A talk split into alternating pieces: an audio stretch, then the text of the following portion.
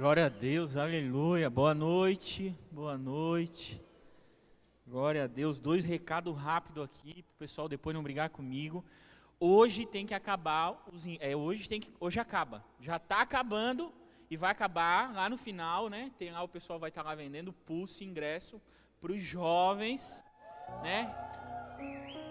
Tem que dar uma escassezinha, tá acabando, é isso. Tá acabando, tá acabando. Hoje não pode sair daqui jovem sem comprar o seu ingresso. E o HQD, nenhum homem pode sair dessa igreja sem pegar sua pulseira laranja. Você não tem desculpa, não tem. Eu fiquei olhando ali a música, né? Eu poderia estar em qualquer outro lugar, mas a tua glória me atraiu para comer carne. Gente, fizeram uma cópia ali que entrou na minha cabeça ali agora. Não sei se foi proposital. HQD vendendo lá no final, final dessa reunião e pulse. Não podemos deixar um ingresso aí. Glória a Deus, aleluia. Hoje está diferente, hoje não tem aquele climinha, né? Meio agradável ali. Me avisaram que vão ter que deixar essas luzes aí. Glória a Deus por isso. Né? Nós estamos tudo bonito nessa igreja mesmo. Quem está aqui na frente sou eu, né? Então você não, né? Não está fazendo nada para você. Quando você vê alguém fazendo comercial ali, gente, você pensa, ah, gritar para quê, bobiça? Grita, porque o dia que tu fizer, que tu aparecer ali, tu vai querer que as pessoas gritem, porque te dá um feedback. Você não é ator, sabe? E quando você está ali, você pensa, ah, eu acho que eu fui bem. É dar um gritinho, ou senão eu grito por mim mesmo também. Autoestima, glória a Deus, aleluia. Mas vamos lá. Boa noite para você que está em casa. Abra sua Bíblia. Eric, corta daqui, daí, né? Foi só uns recados para a igreja. Boa noite, família, para você que está em casa já apitou o WhatsApp, vamos ler. Evangelho de João, capítulo 17, verso 20. Hoje a ministração tem uma palavra de Deus. Deus tem uma palavra para nossa igreja, para a igreja do Senhor. O título dela é que todos eles sejam um. João capítulo 17, a partir do verso 20 diz assim: Não te peço apenas por esses discípulos, mas também por todos que crerão em mim por meio da mensagem deles minha oração é que todos eles sejam um, como nós somos um. Como tu estás em mim, Pai, e eu estou em ti. Que eles estejam em nós, para que o mundo creia que tu me enviaste.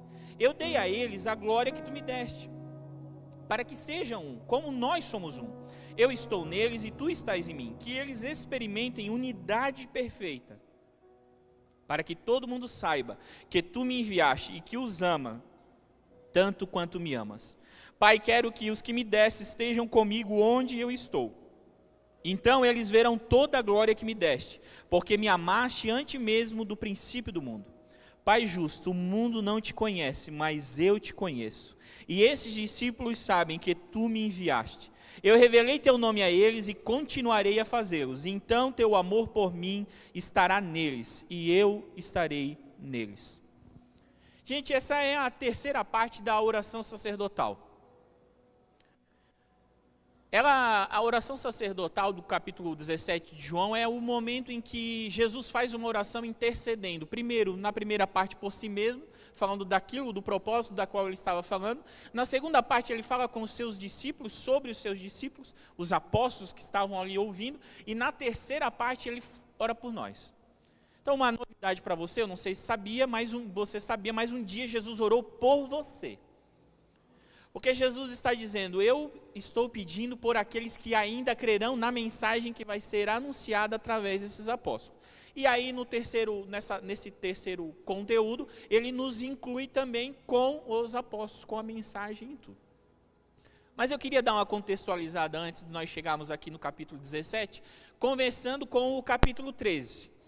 Porque é lá que começa né, a nossa a, a paixão de Cristo. Ela começa, na verdade, eu quero voltar em 4 mil anos atrás para contextualizar melhor ainda, para chegar lá na Páscoa.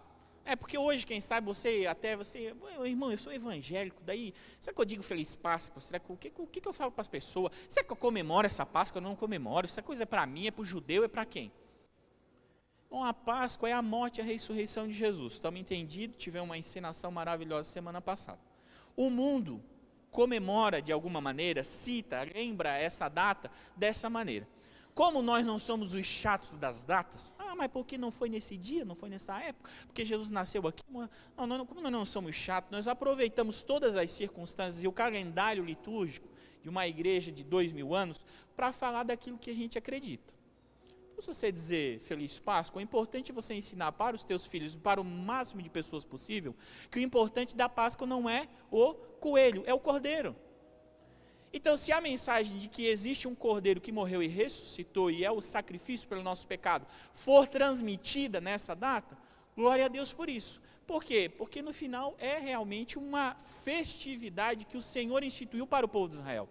Então o Senhor estava livrando o povo depois das dez pragas, esperando a última, estava livrando o povo de Israel e ele instituiu a Páscoa. E a Páscoa era o quê? Era algum ritual, uma liturgia um sacramento, uma liturgia que precisava acontecer com uma janta, com os ubrais da porta é, pintados com o sangue do cordeiro, com um cordeiro na mesa, e esse cordeiro precisava ser comido com pães, com pães ázimos, pães sem fermento, que as pessoas precisavam comer, ervas amargosas, vinho, tinha toda uma liturgia preparada para a Páscoa. Tinha toda uma liturgia. Então, quando você vem para o capítulo 13 de Hebreus, 13 de João, quando você chega no capítulo 13 de João, o João começa dizendo isso, né? Olha, estava chegando a festa dos pães sem fermento, a festa da Páscoa. E ali que começa os últimos dias do Senhor na terra, ali começa a paixão de Cristo. E aí ele começa. É, é interessante que João, quando a gente sabe, né, a gente fala assim: ah, o Senhor teve três anos de ministério. Por que, que a gente fala isso? Porque são três Páscoas. Você lê o Evangelho de João, você vai ver que ele cita três Páscoas, e essa é a última Páscoa. Então, na última Páscoa é a Páscoa da morte e da ressurreição do Senhor. Então, no capítulo 13, o Senhor manda os discípulos a Jerusalém e fala: vai lá, prepara um, um, um cenáculo, prepara um lugar bem bonito. Ajuda essa luz, Jesus, ajuda. Ajuda essas luzes, Senhor. Ajuda. Jesus prepara um cenáculo bem bonito, para quê? Para comemorar a Páscoa. Mas não só para comemorar a Páscoa, para instituir a ceia. Então Jesus estava fazendo um processo de transição entre a velha aliança e a nova aliança. Então é interessante pensar que nós comemoramos a nossa Páscoa toda a ceia. Porque toda a ceia é um momento de se lembrar da morte e da ressurreição e da volta de Jesus até que ele venha. Então, nesse período de transição, o Senhor tinha uma nova aliança para é, ensinar a, aos apóstolos naquele momento, mas também a nós. Havia um propósito, um projeto naquilo ali. Então, acontece naquela mesa um, um, um processo de transição. E sabe, gente, é muito importante falar isso, porque a Páscoa ela tinha um ritual muito bem feito. Então, quando a gente vai ler, a gente às vezes não dá tanta atenção. Para os irmãos mais etiquetados da igreja, você já foi num lugar assim que tem a entrada?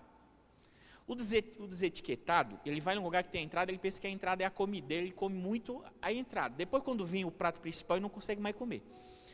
Nesse caso da Páscoa, era todo um processo, todo um ritual. Então, tinha quatro vezes que o cálice era servido. Então, vamos primeiro o cálice. Aí toma, Aí conversa, né? Que o pessoal gostava de conversar também. A mesa era um lugar de conversa, de bate-papo. Vamos entender, vamos ver o significado, vamos analisar, vamos pensar o que a gente está fazendo aqui. Daqui a pouco, segundo cálice. Então acontecia todo um processo. Mas nesse, o, o, o apóstolo João é, nos ensinando, aqui está, olha, está todos os discípulos lá juntos de Jesus, e quem que está lá? Está Judas. Judas está lá. Então Judas começa participando da Páscoa. E aí o que, que Jesus faz com ele? Pega um bocado molhado. Jesus pega um pão, molha nas ervas e dá para Judas. É muito interessante, porque isso é um sinal de honra. Né? A única a outra pessoa que recebeu isso na Bíblia foi Boaz dando para Ruth, um bocado molhado. Jesus estava honrando Judas, mas Judas não estava participando da ceia, estava participando da Páscoa. E aí, quando Jesus deu o bocado molhado, ele ficou muito entristecido, angustiado. Parece até que quando a gente lê João ali, parece até que ele meio está esbravejando, né? E ele fala assim: ó, Olha, eu digo a verdade para vocês, um de vocês vai me trair. E aí o Pedro olha para o João e fala assim: Pergunta para ele, que o João era mais amigo de Jesus, pergunta para ele quem que é. E aí Jesus diz: Aquele que coloca, né? A mão aqui na tigela, aquele que coloca a mão no pão comigo. Então, naquele momento, o Judas sai de cena, porque quando ele come, pega o bocado molhado, Jesus diz assim para ele: O que você tem para fazer, faz depressa. Então, Judas sai de cena, e aí entra o capítulo 14, o capítulo 15 e o capítulo 16 de João. E esses capítulos são maravilhosos porque falam das, dos últimos ensinamentos e os ensinamentos mais importantes de Jesus para os seus apóstolos. Porque o Senhor está algumas horas de ir para a cruz. E naquele momento ele queria resumir, dizer para eles numa mesa de comunhão aquilo que era mais importante para eles. Então no capítulo 14 ele começa a falar do Espírito Santo. Ele começa a dizer: Olha, eu vou, eu preciso ir, eu sou obrigado a ir. Mas vocês podem ficar tranquilos, porque eu vou, mas eu vou enviar um consolador, eu vou enviar um encorajador. Existe alguém que eu vou enviar para estar com vocês. E aí no capítulo 15 ele vai dizer: Eu sou a videira verdadeira. Vocês precisam o quê? Permanecer em nós. A videira dá o quê? Dá o vinho. Que era a figura do cálice do sangue. Então Jesus vai construindo toda uma ideia no coração dos discípulos, vai contextualizando e vai colocando eles aqui naquilo que tudo que iria acontecer. Então Judas sai e aí o Senhor começa a instituir a ceia. E quando ele chega no, no, no, no na oração, no, verso 17, ele começa a falar de uma coisa muito importante para a igreja do Senhor, que é a comunhão. Então, naquele momento de processo de transição da velha para a nova aliança, de processo de transição da Páscoa para a ceia, outra dica importante para você, né? O povo de Israel, ele se circuncidava para mostrar que ele tinha uma aliança. Nós nos batizamos. Então a ceia, do, a Páscoa do povo de Israel é nossa ceia, e a circuncisão deles é o nosso batismo. E essas são as duas ordenanças importantes, não são apenas símbolos, são símbolos, mas não são apenas símbolos. São significados profundamente espirituais, místicos, sobrenaturais.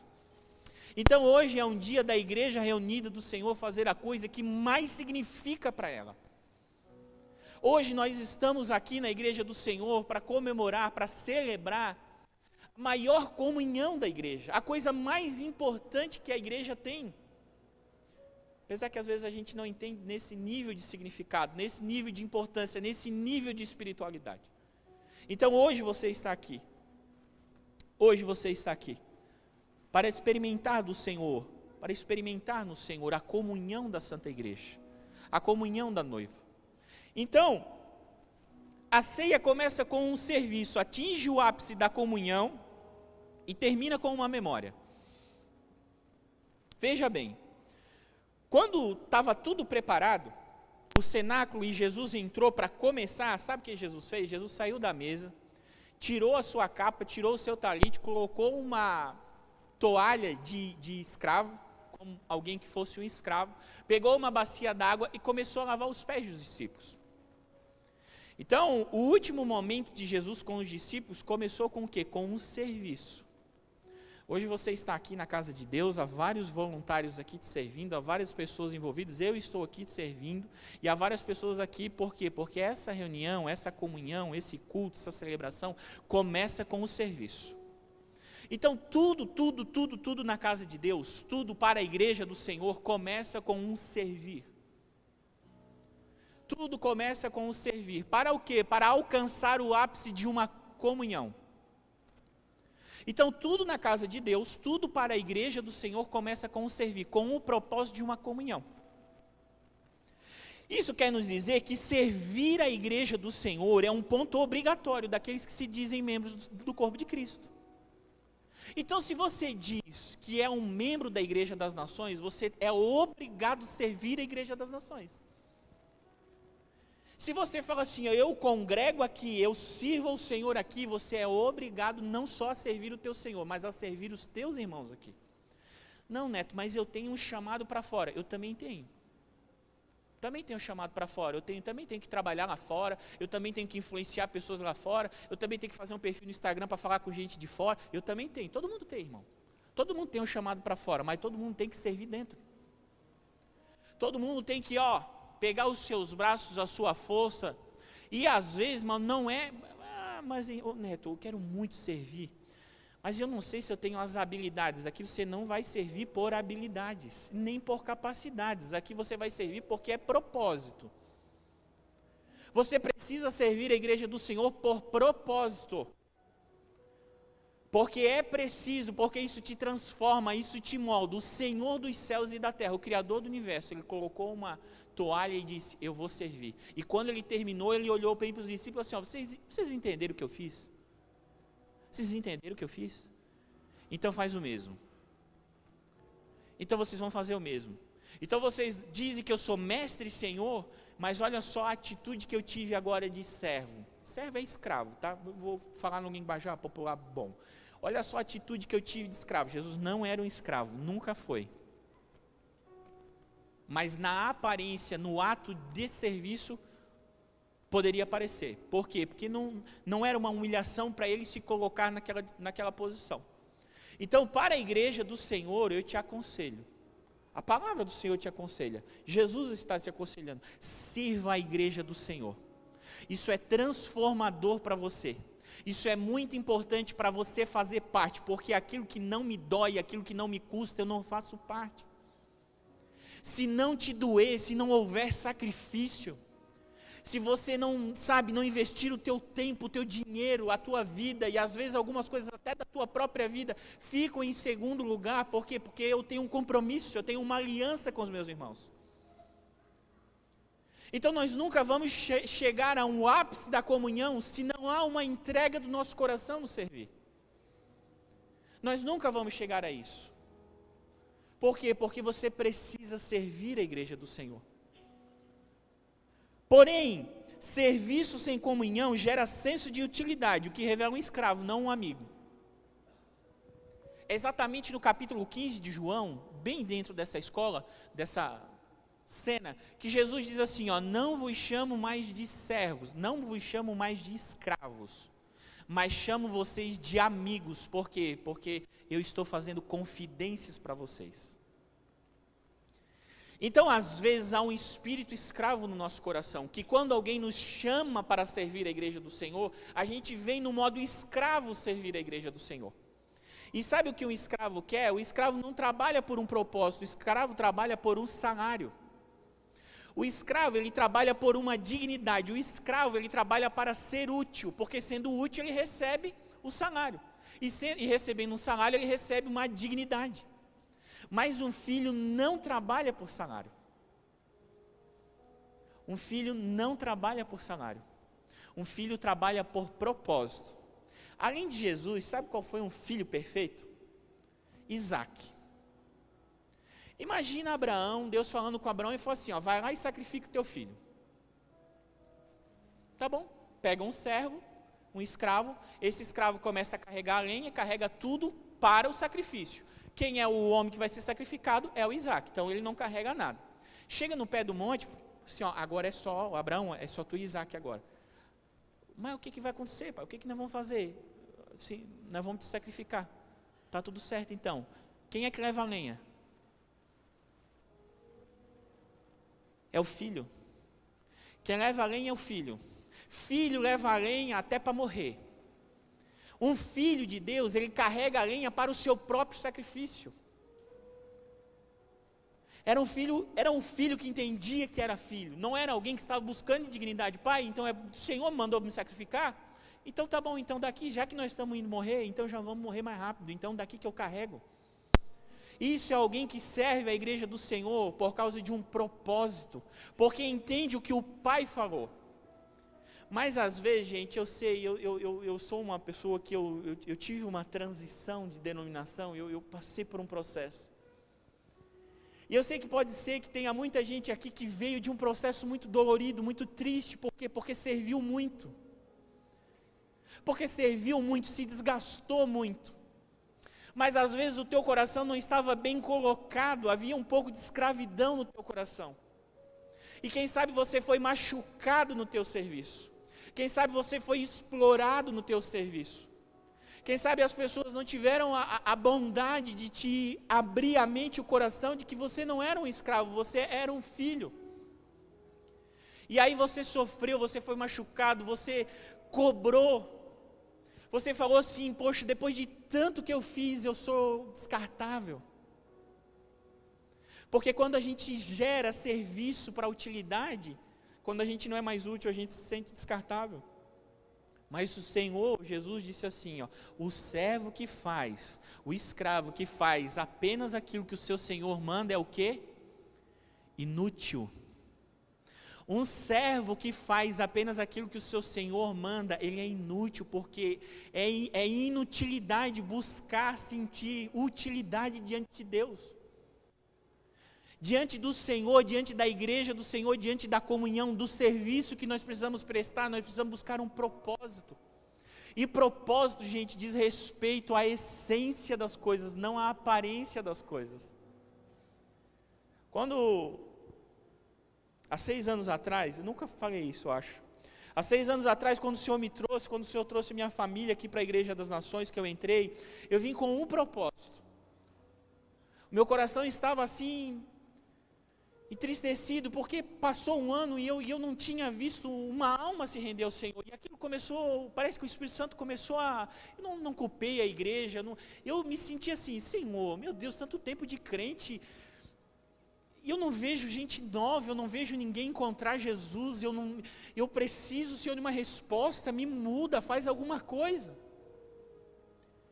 E aí, exatamente naquele culto, domingo à noite, seis anos atrás, o pessoal estava voltando, acredito que era do encontro com Deus, tinha uma escadaria aqui, e as pessoas começaram a testemunhar aqui, eu encontrei Jesus, meu, come, meu coração começou a arder, as luzes eram tudo diferente, as roupas tudo diferente, a parede da cor preta, toda, tudo diferente do que eu acreditava, conhecia, uma cadeira de plástico, não era o banco, nem né, de madeira, não era um carpezinho no chão, era piso, mas aquele, sabe, aquelas pessoas contando a transformação da vida, aquilo, o Senhor falou assim: é aqui, meu filho, é aqui. Esse é o propósito, não é isso que tu queres? Não é isso que tu queres? É aqui. Desde aquele tempo, se você perceber, desde aquele tempo, toda vez que o pastor Rob faz uma oração aqui, eu estou aqui nessa primeira cadeira aqui, ó.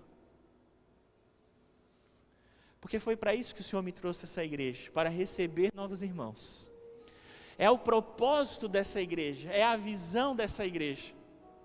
Então, o coração da gente vai sendo transformado, mas às vezes fica algumas amarguras que nós sentimos porque por causa de um serviço mal prestado, por causa de um senso de utilidade que a gente tinha. E o Senhor, ele vai arrancar todo o teu senso de utilidade até que o teu coração nasça um propósito, até que você aprenda a servir a igreja do Senhor, porque tem que servir mesmo, mas não por causa de se sentir útil, não por causa de alguma capacidade que você tem ou não, mas por causa que é proposital. A ponto de você chegar e falar assim: ó, meu pastor, meu líder, onde você quer, o que, que, é para fazer?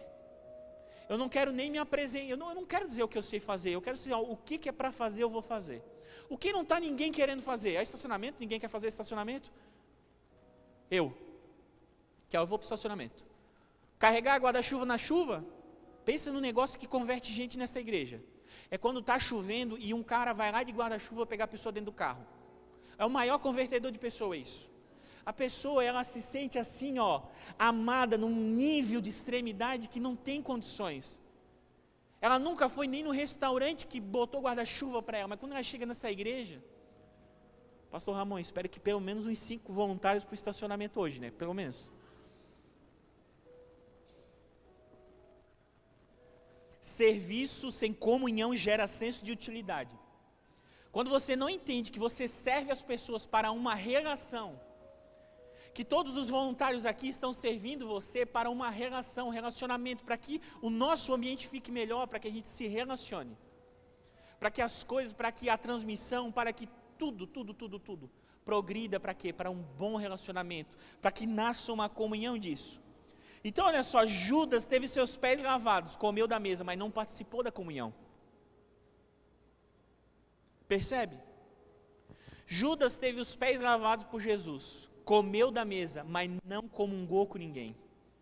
Não tinha comunhão no coração dele, e isso é que fere muito coração. Isso é que fere muito coração. Porque se o que você faz não é para arrancar um serviço, se o que você faz dentro dessa igreja não é para arrancar um sorriso do rosto do teu irmão ou um choro, não gera comunhão. E aí um dia, quem sabe, o sentimento de Judas bate no teu coração. E quando o sentimento de Judas bate no coração, gente, a gente trai a igreja do Senhor. Irmão, quem serve nessa igreja, irmão, eu, depois o pastor Rob me repreenda, porque a responsabilidade é dele, né? Você não tem direito de falar dessa igreja. Você não tem direito de falar dessa igreja. Você não tem direito de falar da noiva de Jesus. Você não, não às vezes você não sabe o quanto as pessoas aqui dentro servem. O quanto tempo o Ivonir e a Mary investem na obra. O Álvaro e a Inês, o Gé de Anéia. O quanto tempo os Evandro. O quanto tempo as pessoas estão aqui dando a sua vida dando o seu dinheiro, dando o seu coração, servindo, e às vezes a pessoa se acha no direito. Ela se acha no direito. O pessoal de fora, né? O pessoal de fora? Vou falar da igreja do Senhor, porque eu acho que deveria ser assim, assim. Gente, quem gosta de mostrar aquilo que gosta para os outros ou não gosta é criança. Criança que quando vai comer, ela fala assim: ai, mas eu não gosto da cebolinha. Aí tira a cebolinha verde. Eu não gosto da cebola. Aí tira a cebola. Ah, mas eu não gosto. Ela vai tirando. E ela não, ela não quer só tirar. Ela quer fazer uma cara feia e mostrar para todo mundo que ela não gosta. Adulto, ele não precisa demonstrar aquilo que ele não gosta. Por quê? Porque ninguém está aqui porque gosta de alguma coisa. Se você está aqui porque gosta e não por um propósito, nós vamos orar por ti hoje. Para o Senhor criar o propósito, fazer você entender o propósito disso que nós estamos construindo aqui nessa igreja. A visão daquilo que a gente constrói. Por quê? Porque, sei lá, às vezes você tá, gosta aqui, ah, eu gosto do, das músicas, eu gosto que a parede é preta, mais jovem, é uma igreja mais jovem. É por isso que você está aqui? Aí você não entendeu a nossa visão, né? Aí você não entendeu a visão, o propósito, a essência. Aí você se encantou pela aparência. E quem se encanta para, pela aparência, um dia se afasta por causa da essência. Sabe por que Judas se encantou com Jesus? Porque pensou que Jesus era um general terreno. Judas, um homem estudado, de uma região estudada, olhou para Jesus e falou assim: ó, esse cara vai libertar o povo de Israel de Roma. Esse cara vai lutar e vai libertar, ele vai criar um exército aqui, ele vai libertar. Mas quando Judas entendeu a essência de Jesus, que era o que? Um sacrifício, uma morte, peraí, esse cara não vai liderar uma revolta, ele vai morrer. Não estou entendendo. Eu vi por causa que ele ia liderar uma revolta contra Roma e agora ele está dizendo que vai morrer. Então ele veio pela aparência, Judas veio pela aparência, ele nunca entendeu a essência, ele nunca foi, ele nunca fez parte, como diz o apóstolo João. Então, às vezes na igreja do Senhor, às vezes você está pela aparência. Eu gostei da, da estética, mas você não incorporou a genética. Eu gostei da aparência, mas você não incorporou a essência, é necessário é necessário para a igreja do Senhor, é necessário para você, é necessário para o corpo, você tem que se entregar, integrar e entregar, os dois. Você precisa se integrar à igreja do Senhor, por quê? Porque precisa ir sangue para a tua vida. O corpo, para ser saudável, precisa ir sangue, às vezes precisa ir anticorpos. Por quê? Porque às vezes uma parte do corpo fica doente, mas a outra parte está trabalhando para que essa doença saia. Então você precisa compreender essas coisas. Judas teve seus pés lavados, comeu da mesa, mas não participou da comunhão, porque o Senhor falou: o que tu tens para fazer, faz depressa, sai. Sai. Você não faz parte dessa mesa de comunhão. Você até foi servido, mas você não faz. Não estou mandando tu sair, irmão, pelo amor de Deus. Glória a Deus, aleluia. Fica aí, deixa o Senhor transformar a essência. Deixa o Senhor te encher com a genética. Fica tranquilo. Para de te preocupar com a aparência. Nem precisa, irmão, não precisa ficar cortando a calça ali para aparecer o, o tornozelo, não precisa. Quiser, corta, mas não precisa. Precisa fazer degradê no cabelo, fica com o teu cabelo. Não te liga com a aparência. É bonito mesmo, que aqui todo mundo é bonito mesmo, essa igreja, o pessoal vai ficando bonito. O pessoal feio vai embonitando aqui. A época do amor, é o amor, é o brilho. Comunhão exige unidade, mesma essência, mesma visão e propósito, não é preciso uniformidade. A igreja do Senhor é uma igreja de pedras vivas, e sabe o que é uma pedra? Não existe uma pedra igual a outra, nós somos tudo uma pedra. Só que quando coloca um em cima do outro para fazer um muro, ninguém derruba esse muro. Então ninguém aqui quer fazer tijolo. Tijolo quem faz é o diabo, quem manda construir e fazer tijolo é o diabo lá para a Torre de Babel. Quem sacrificou o povo do, de Israel no Egito, escravizou o povo de Israel no Egito, quer que eles tijolo para ficar tudo igual. Mas o Senhor não, o Senhor entende as nossas diferenças. E Ele não vê problema nas nossas diferenças, contanto que haja uma unidade. Então veja, gente, a ceia tem um significado que é anunciar a morte, o passado, a ressurreição, o presente e a vinda, o futuro. Mas ela tem um propósito. Às vezes a gente fala muito sobre o significado, mas a gente não compreende o propósito e por que, que Jesus instituiu a ceia para a comunhão. Para que os diferentes se juntassem, porque Jesus está dizendo, Pai, eu quero que eles sejam um como eu e você somos um. Quando você estuda a Trindade, você percebe que eles são o mesmo em essência, mas existem papéis diferentes, expressões diferentes. É o Pai, é o Filho, é o Espírito. É o amor do Pai, a graça do Filho e a comunhão do Espírito. Então, assim como Jesus dizendo, assim como nós somos um, nós queremos que a igreja do Senhor seja um. E nós não podemos perder isso, nós precisamos ser chacoalhados nisso. Porque é o mesmo João que que escreve sobre o amor de Deus por todo mundo, é o mesmo João que está dizendo: o mundo vai conhecer que Deus está com vocês quando vocês se amarem. Quando vocês se amarem, quando nós nos amarmos. Vou dizer de novo para você: amar não é gostar. Tem gente que a gente não gosta, mas ama. E de tanto amar, acaba gostando. Mas não te preocupe com o gosto. Gosto é coisa de criança. Gente madura não, não, não vive mais por, por aquilo que gosta ou não gosta. Não faz aquilo mais que gosta ou não gosta. Faz aquilo que é proposital. E às vezes o nosso coração dói. Mas ah, eu não gosto muito do neto. Bem-vindo ao clube. É por isso que tem quatro pastores, cinco, seis pastores. Por isso tem até mulher pastor, tem todo mundo pastor aqui. Para ter um para cada gosto. Para você falar assim, ai não, pelo menos um eu me afeiçoo. Glória a Deus por isso. Mas você precisa me amar. Você me ama, você tem que orar por mim. Você está sentindo, eu não gosto muito do jeito que o neto fala. Começa a orar por mim. É isso que eu faço. Eu assim, ó, se eu sinto que há um desgosto no meu coração por alguém, eu começo a orar por essa pessoa. Senhor, não deixe isso crescer. Abençoa, dá bastante dinheiro. Olha, usa, Senhor, tira todo o rancor do meu coração. Não estou aqui na igreja para gostar, estou aqui na igreja para amar. Porque quem gosta se sente no direito de odiar também. E nós não temos direito de odiar. Só temos direito, nós só temos, é, é, direito não, perdão, nós só temos dever. Nada deveis a ninguém, exceto o amor, diz o apóstolo Paulo. Então, gente, comunhão exige unidade, mesma essência, visão e propósito. Nós sabemos para onde nós estamos indo, por que nós estamos fazendo. Nós temos uma visão como igreja do Senhor, que Deus deu aos nossos pastores. Eu não estou aqui para achar outra visão. Por quê? Porque senão eu vou criar uma divisão. Entende? Ai, mas eu não gosto muito, né? Porque você não entendeu. Você não entendeu. Aqui que a gente não entende, é, a gente tende a dizer que não gosta. Então olho para os nossos pastores, vejo a visão que Deus deu para eles. Eu estou debaixo dessa visão. Eu tenho uma submissão a essa, essa visão que Deus deu para a igreja das nações. E eu estou aqui para servir e defender com a minha vida essa visão. Nós precisamos nos defender. É meu irmão, não pode falar mal de mim. A pessoa pode falar do teu pai e da tua mãe? Tu às vezes fala, né? Vezes para falar do, da nossa família, a gente abre a boca para falar um monte. Mas se outra pessoa vem falar, não fala do meu pai. Isso acontece bem no, dentro do casamento, né? Tu desabafa, reclama, reclama, reclama, reclama. Daqui a pouco que o outro pensa, que às vezes ele se engana, né? Aí ele pensa que ele pode falar. Quando ele fala, tu já dá com os dois pés. Né? Ei, não vem falar meu, da minha mãe, não.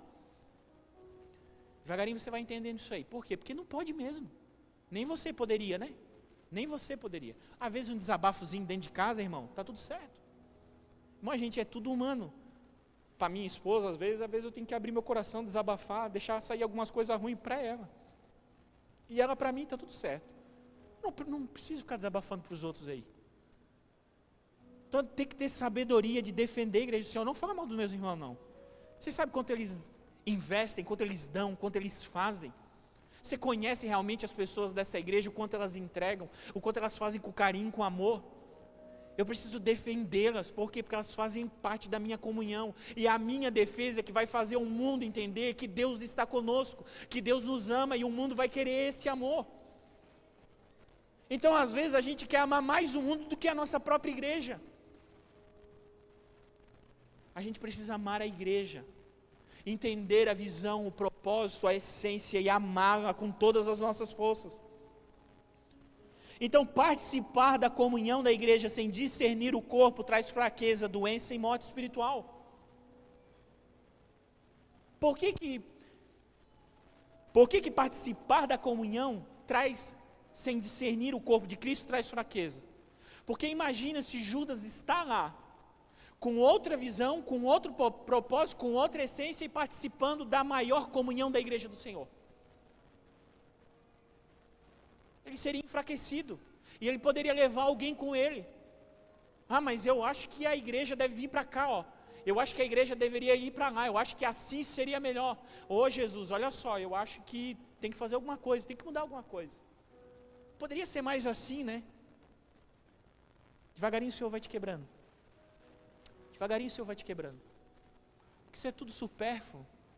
Isso não é a essência da igreja do Senhor.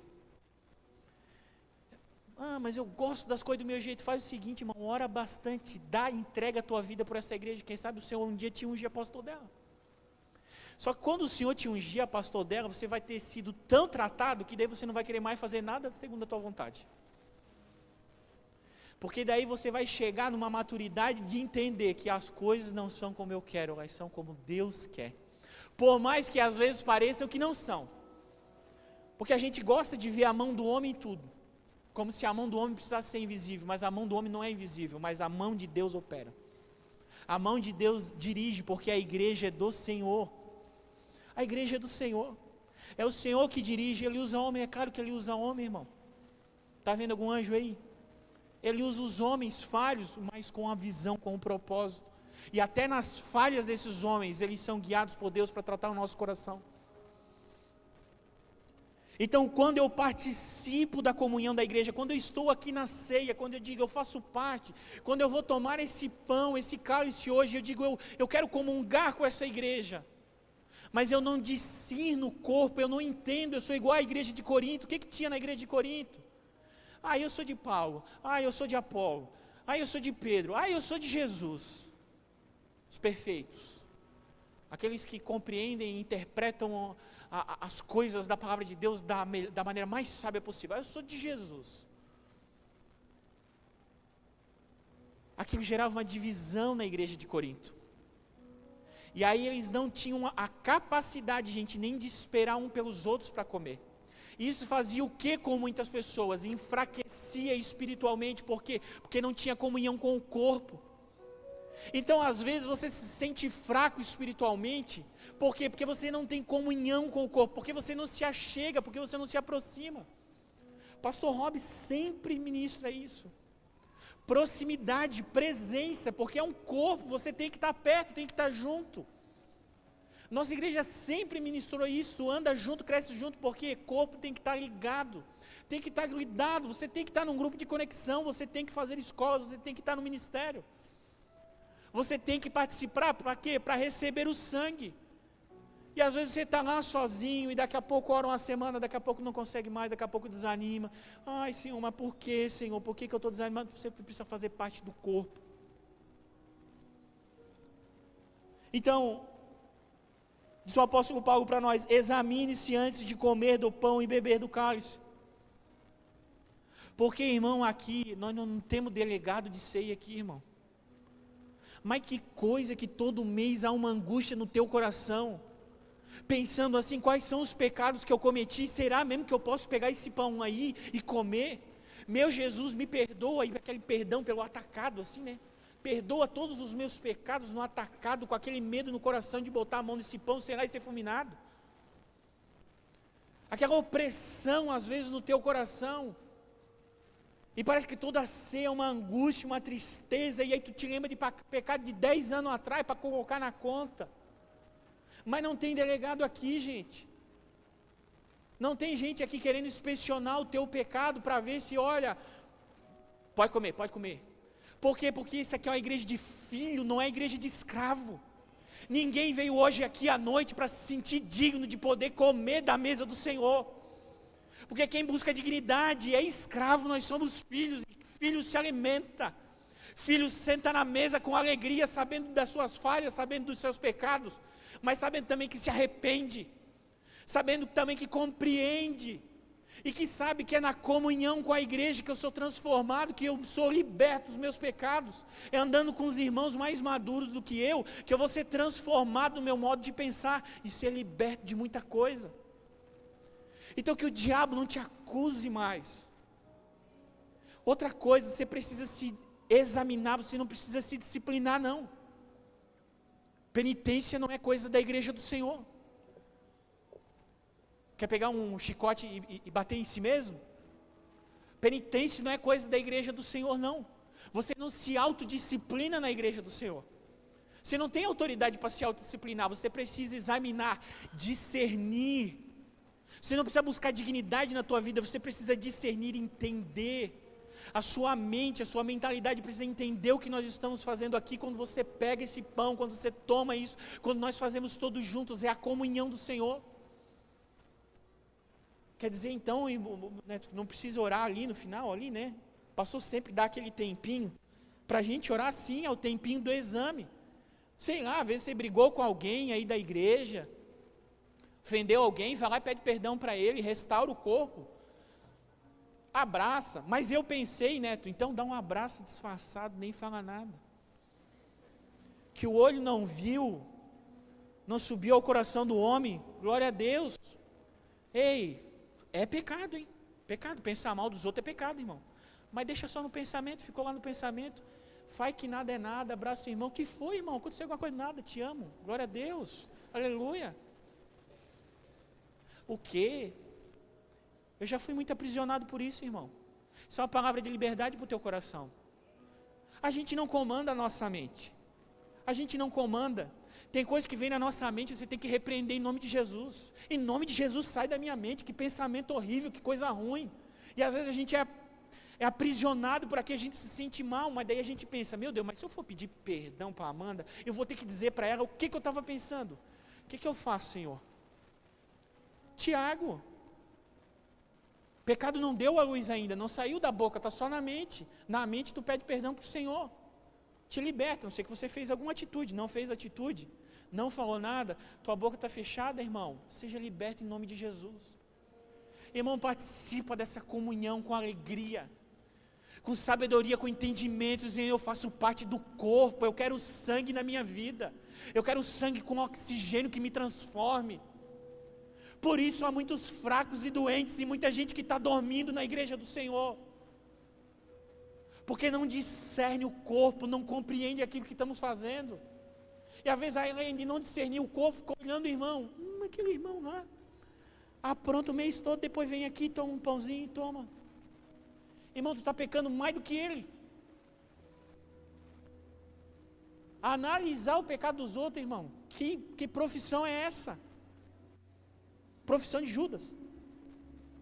Então a igreja não é um tribunal para pecadores, mas uma mesa para arrependidos partilharem. Para nós terminar, quando Jesus precisou explicar novamente seu sacrifício, ele voltou para a mesa, não para a cruz. Olha a questão de significado e propósito. A ceia significa a morte, a ressurreição, mas o propósito é a comunhão. Então, quando Jesus percebeu dois discípulos descendo de Jerusalém para o caminho de Emaús, ele não foi lá na beira da estrada e se crucificou novamente para que eles vissem novamente a crucificação. Mas enquanto eles estavam indo a caminho da sua casa, Jesus explicava a palavra, Jesus falava. Aí eles cantaram aquele hino que o Jed gosta, fica Senhor, já se faz tarde. E eles cantaram e o Senhor entrou na casa. E depois de tanto falar no caminho, quando Jesus sentou à mesa, quando ele partiu o pão, os olhos dele foram iluminados, os olhos deles foram abertos. Por quê? Porque eles entraram na comunhão. A comunhão cura. A comunhão da igreja restaura, a comunhão do corpo é o sangue vibrando, é o sangue te transformando, é o sangue te libertando.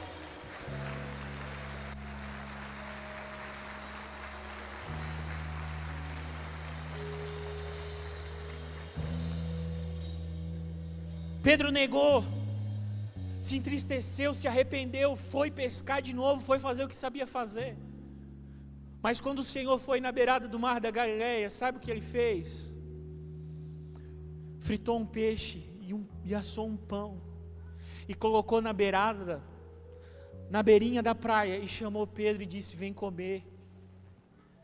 Porque a restauração da nossa vida, o renovo do nosso coração está na comunhão está em comermos juntos, está em entendermos o corpo, está em cada casal que às vezes você convida para ir na tua casa, em cada pessoa que às vezes você diz assim: vem na minha casa, vem cá, vamos comer, vamos conversar, vamos abrir o coração, está em cada GC que às vezes tem um salgadinho, uma comida, um negócio, e cada aula da escola de casais que a gente faz um banquete, é por isso que a gente faz um banquete, irmão. É por isso que tem bastante comida, porque na comida, na comunhão, há uma restauração, há um, há um propósito nisso, há uma comunhão nisso, para quê? Para te elevar, para trazer vida para a tua vida, para te transformar. Então, tudo que a igreja faz tem um único propósito: revelar o amor de Deus ao mundo a partir da comunhão do corpo. Fique de pé.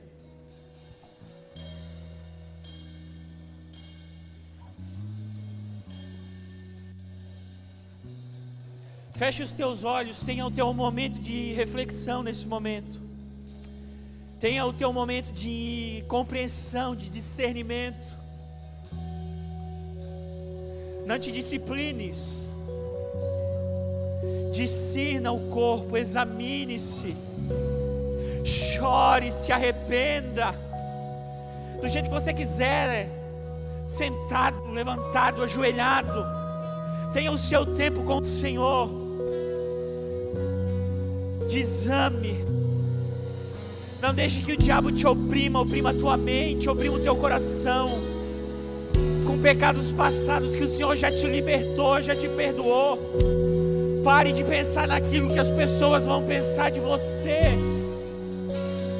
Pare de imaginar o que elas estão pensando. O Senhor te liberta hoje. Tenha o seu tempo.